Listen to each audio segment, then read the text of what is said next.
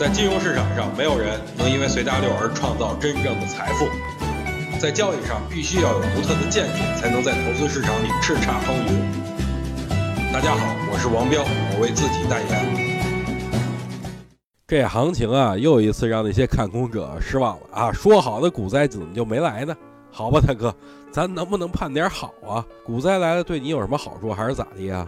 天天盼着股灾能来，有点正事儿没有了。今天我闲着没事儿了啊，看了一下外盘，好家伙，直接就给我震了。日经指数连续反弹了三天，那个韩国指数创出了近期的新高啊，就连印度猛买也是创出了一个近期的新高啊，道指也是接近于前期高点，全球股市是一片大好，就连沉迷很久的波罗的海指数也是反弹了接近两个多月了。这种现象明显就是全球经济正在逐渐的复苏嘛。今天涨停家数三十六家，其中一半都是次新股。前几天呢，我刚跟大家伙儿念叨完啊，次新股以后将代替高送转成为主流，没想到这么快就实现了。后期啊，我依然看好次新股，但是呢，大家在选择上也不要那个一概而论，咱们最好找那些业绩不错的次新股进行操作，这样最起码操作起来要安全的多。